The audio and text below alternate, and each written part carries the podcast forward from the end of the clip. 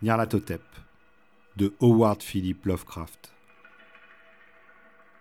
Voix Romuald Julivo. Musique Sol S.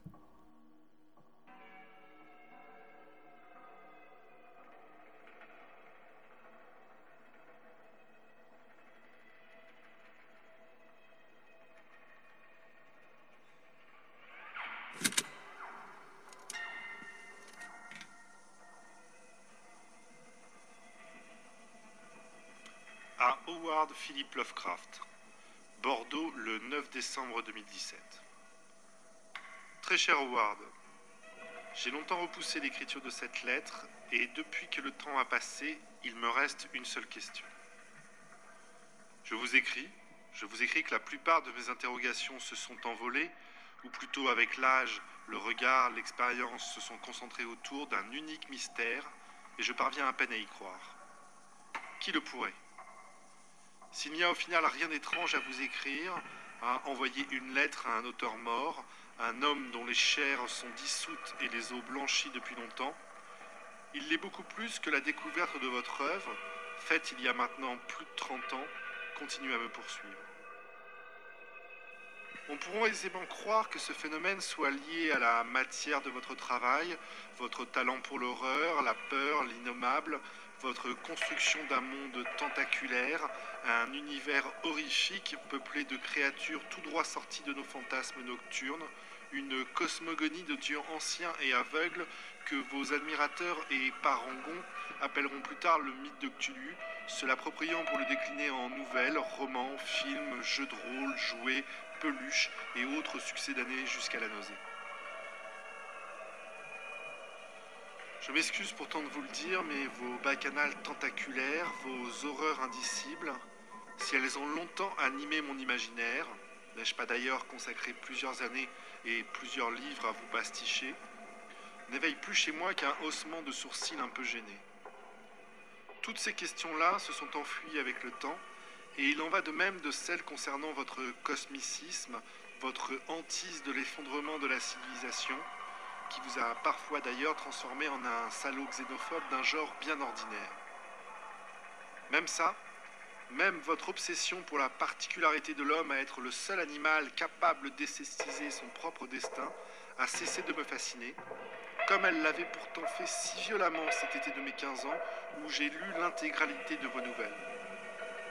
Et je ne parle même pas de votre style. Votre style, je l'ai découvert il y a peu de temps, maintenant que vous avez le droit en français à de vraies traductions et que mon livre d'anglais me permet de vous lire dans le texte. Si vous saviez, mon cher Howard, longtemps la traduction de vos œuvres en français était digne de leur euh, première parution dans Werther's, caviardée, approximée, mutilée, trahie. Un vrai carnage. Pourtant, ces premières traductions honteuses, je ne parviens pas à m'en défaire.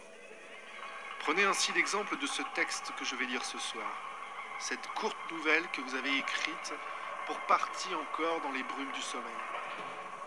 J'aurais pu la retraduire par moi-même ou encore demander le secours de François Bon qui excelle dans son travail à remettre en lumière votre œuvre. Mais je ne l'ai pas fait. J'ai conservé cette vieille version bancale, souvent obscure, qui à la relecture m'a semblé inscrite au plus profond de moi, un peu comme une légende. Il va même aussi de votre vie, inscrite au plus profond de moi.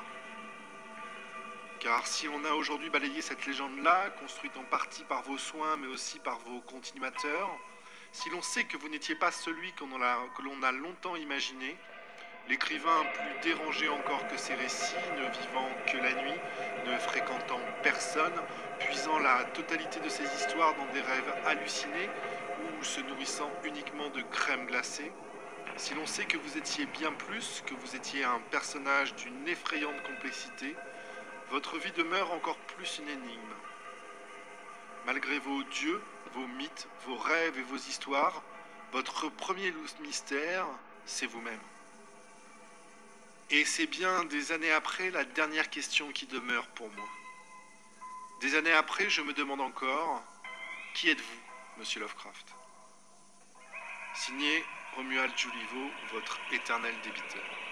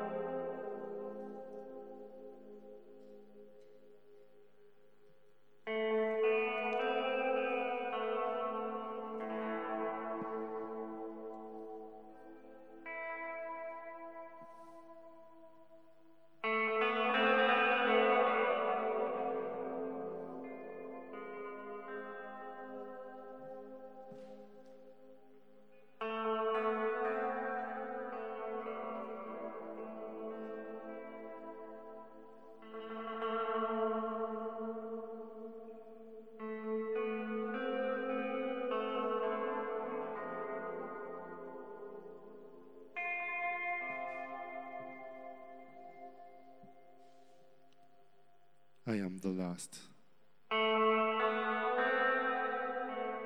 The calling cows. I am the last, and I will tell to the audience void. Nyarlathotep.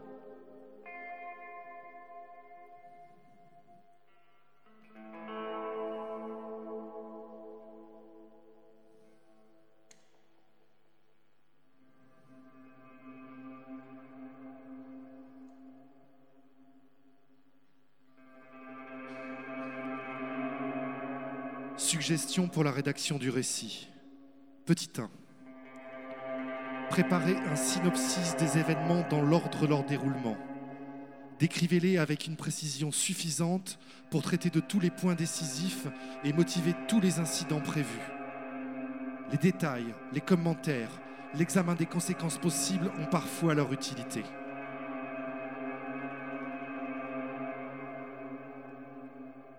Petit 2. Préparez un synopsis des événements dans l'ordre de leur narration, avec beaucoup d'ampleur et de souci du détail, et des notes relatives aux changements de perspective, aux tensions, aux points culminants. Modifiez en conséquence le synopsis original si cela permet d'accroître la puissance dramatique ou l'impact du récit. Insérez ou supprimez à volonté les incidents. Ne soyez jamais esclave de l'idée originale, même si en définitive cela mène à une histoire tout à fait différente de celle prévue au départ.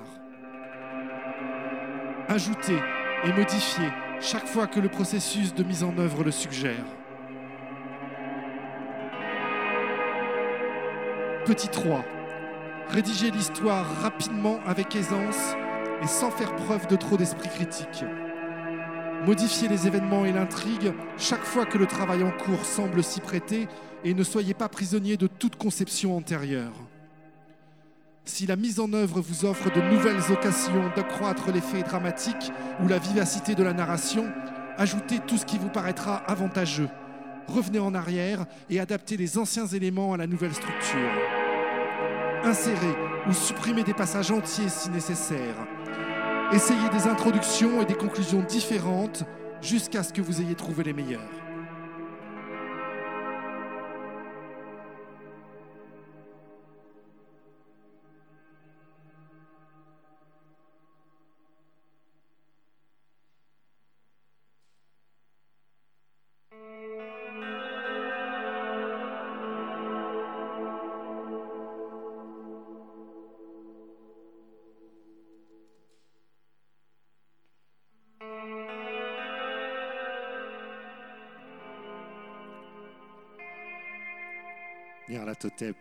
Le chaos rampant.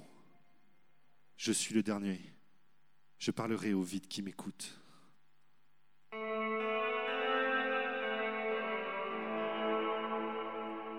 Je ne me souviens pas clairement quand tout a commencé, mais c'était il y a des mois.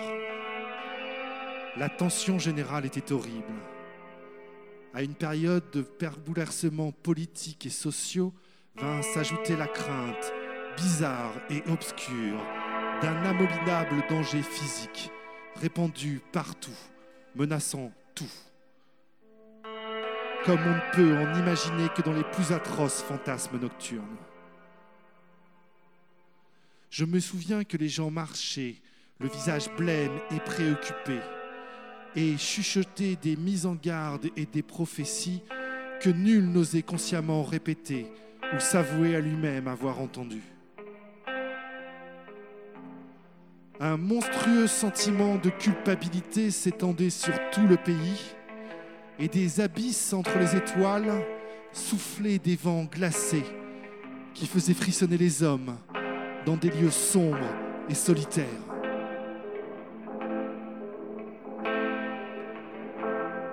L'enchaînement des saisons connut des altérations démoniaques. La chaleur de l'automne persista d'effrayantes façons et chacun sentit que la terre et peut-être l'univers avaient échappé au contrôle des dieux ou des forces inconnues pour passer sous celui d'autres dieux, d'autres forces qui restaient ignorées.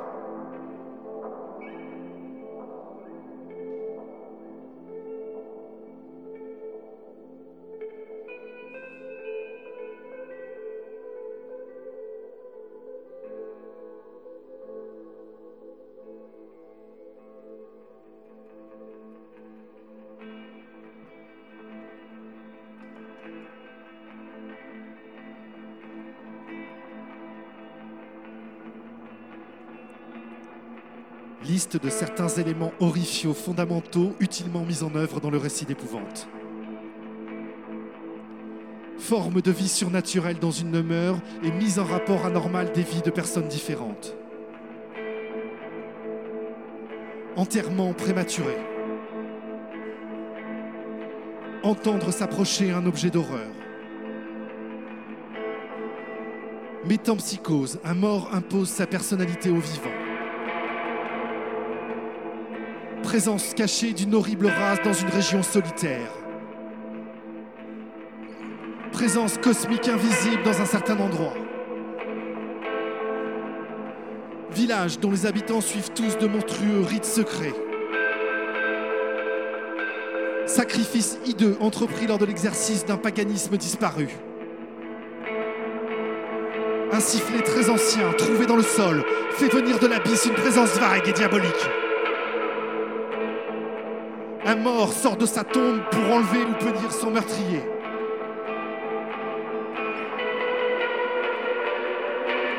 Un meurtrier confondu par le fantôme de sa victime. Un télescope magique ou un dispositif du même genre montre le passé quand on y regarde. La lecture d'un certain livre abominable ou la possession d'un certain talisman horrible met une personne en contact avec l'horrible monde du rêve ou du souvenir qui finit par la détruire.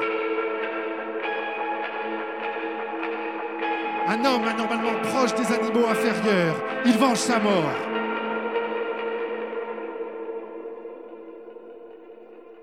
Une île, lointaine, à l'extrême limite du monde, au bord de l'abysse.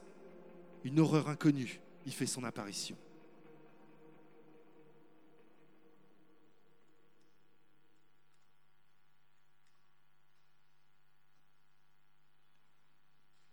C'est alors que Nyarlathotep arrive à d'Égypte.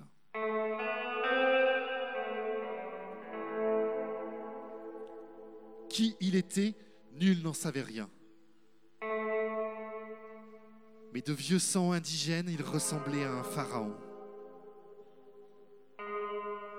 Les félats s'agenouillaient en le voyant sans pouvoir dire pourquoi.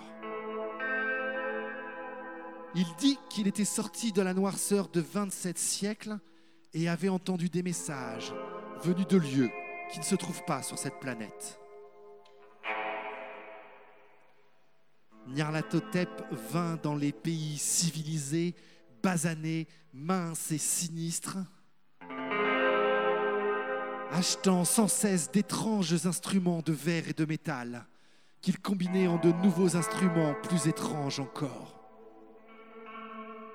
Il parlait beaucoup de science, d'électricité, de psychologie, et faisait des démonstrations de puissance qui laissaient ses spectateurs sans voix et firent croître sa renommée dans des proportions inouïes. Les hommes se conseillaient mutuellement d'aller le voir et frémissaient. Et là où allait Nyarlathotep, disparaissait le repos. Car le petit matin était déchiré de hurlements de cauchemars.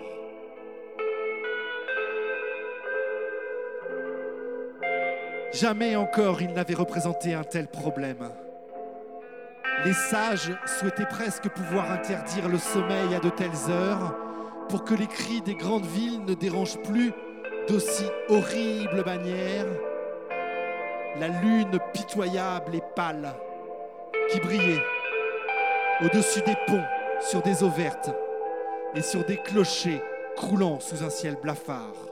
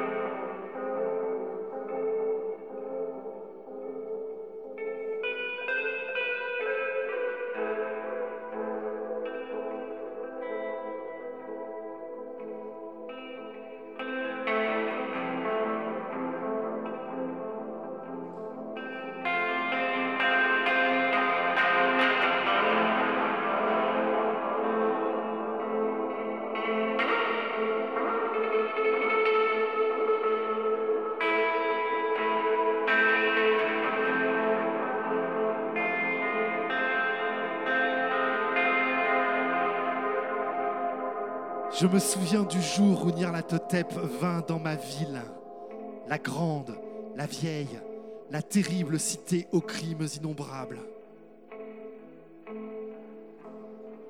Un ami m'avait parlé de lui, de l'attrait et de la façon irraisonnée qu'exerçait ses révélations. Et je brûlais d'impatience d'explorer ses mystères les plus secrets. Mon ami me dit qu'ils étaient plus impressionnants et plus horribles que tout ce que pouvait concevoir l'imagination la plus enfiévrée. Que ce qui était projeté sur un écran, dans une salle obscure, prédisait des choses que Nyarlathotep était seul à oser prédire. Et que dans le crachement de ces étincelles était pris aux hommes ce qui n'avait jamais été pris et ne se voyait que dans les yeux. Et je découvris qu'il se disait à l'étranger que ceux qui connaissaient Nyarlathotep voyaient des choses que les autres ne voyaient pas.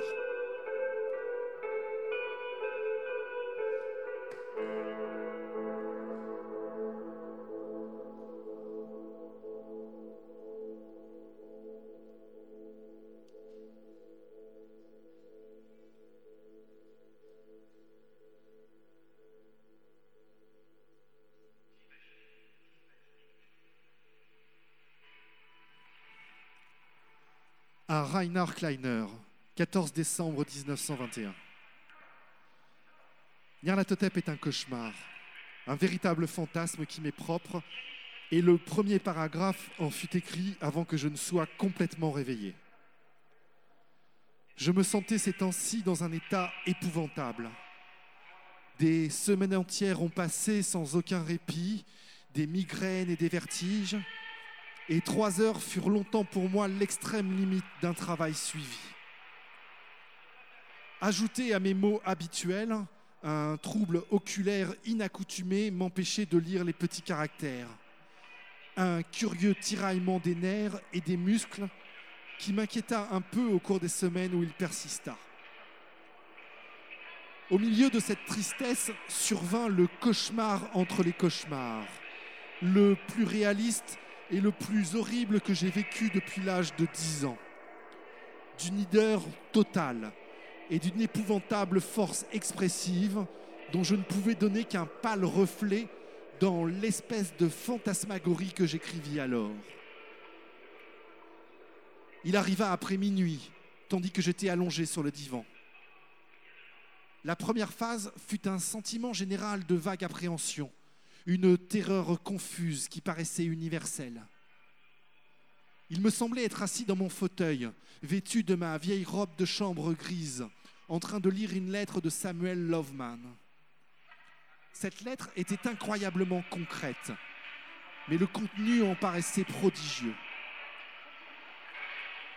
Le Loveman du rêve écrivait Ne manquez pas de voir Nyarlathotep s'il vient à Providence.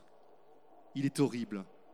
Horrible au-delà de tout ce que vous pouvez imaginer, mais extraordinaire. Il vous hante ensuite pendant des heures. Je frémis encore de ce qu'il m'a montré. Je n'avais jamais entendu parler de Nyarlathotep, mais je croyais comprendre l'allusion. Nyarlathotep était une sorte de forain ou de conférencier itinérant qui pérorait dans des salles publiques et, éveillé par ses spectacles, de larges échos de crainte et de discussion. Ces spectacles comportaient deux parties. La première, un film horrible et peut-être prophétique, et plus tard quelques expériences surprenantes avec des appareils électriques et scientifiques. Et au moment où je recevais la lettre, je crus me rappeler que Nyarlathotep était déjà à Providence.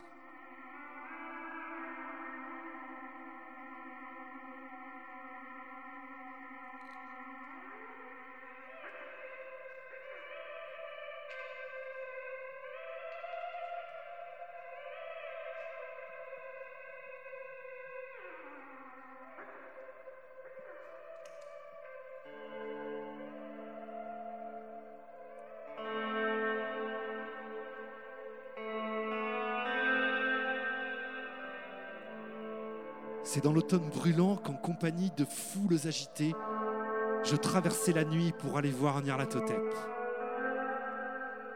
À travers la nuit étouffante, le long d'escaliers interminables qui menaient à une salle suffocante.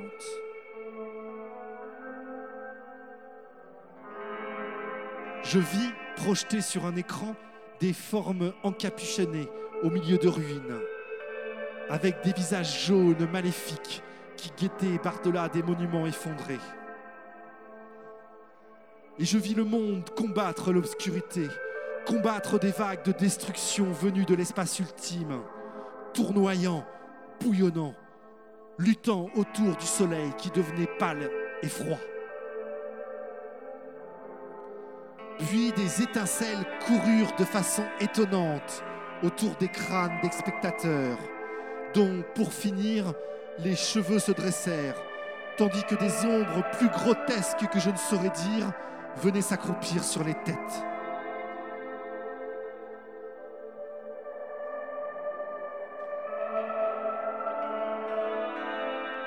Et quand moi, qui ai été d'esprit plus froid et plus scientifique que les autres, je marmonnais en tremblant une protestation où il était question d'imposture et d'électricité statique. Nyarlathotep nous fit tous sortir et redescendre les marches vertigineuses pour déboucher dans les rues désertes, humides et chaudes à minuit.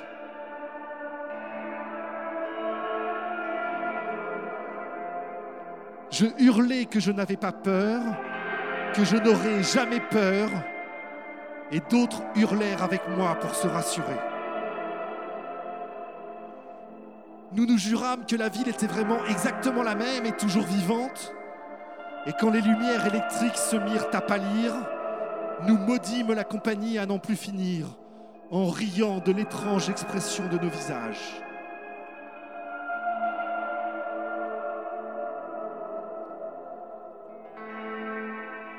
Peut-être sentions-nous que quelque chose descendait de la lune verdâtre, car lorsque nous dûmes nous fier à sa lumière, nous dérivâmes sans le vouloir en curieuse formation, semblant connaître nos destinations sans toutefois oser y penser.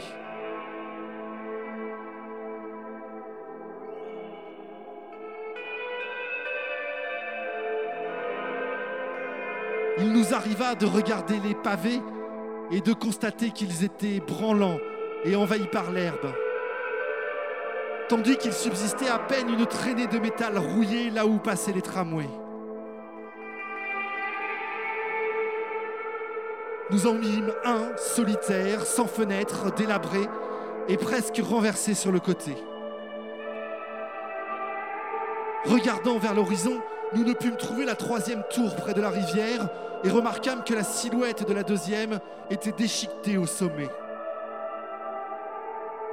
Nous nous divisâmes alors en minces colonnes dont chacune semblait attirer dans une direction différente. L'une disparut dans une étroite allée sur la gauche, ne laissant derrière elle que l'écho d'un gémissement affreux. Une autre se mit à dégager l'entrée envahie d'herbe d'une station de métro, hurlant d'un rire dément. La mienne fut comme aspirée vers la campagne et ressentit un froid qui n'était pas propre à l'automne brûlant. Car, comme nous marchions à travers la lande obscure, nous vîmes tout autour de nous des neiges maléfiques sur lesquelles se reflétait la lune diabolique.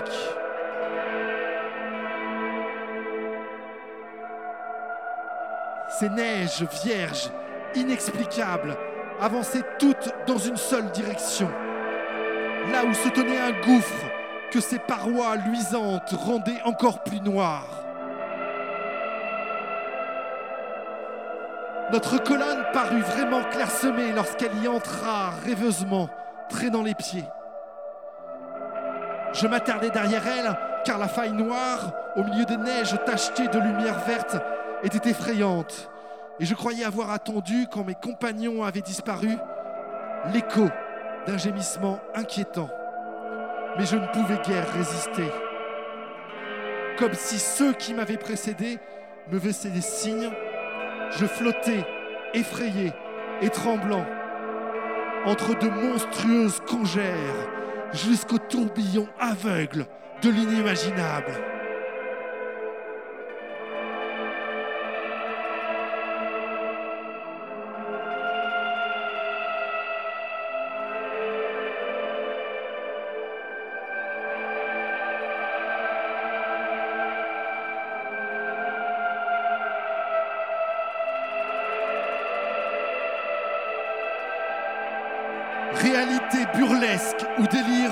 Seuls les dieux peuvent le dire.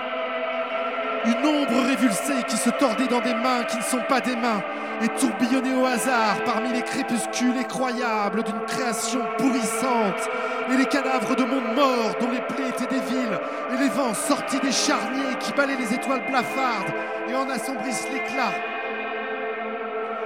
Et au-delà des mondes, les vagues fantômes de choses monstrueuses et les colonnes entreaperçues de temples non consacrés qui reposent sur des rochers sans nom en dessous de l'espace et se dressent jusqu'à des hauteurs vertigineuses au-dessus des sphères de lumière et d'obscurité.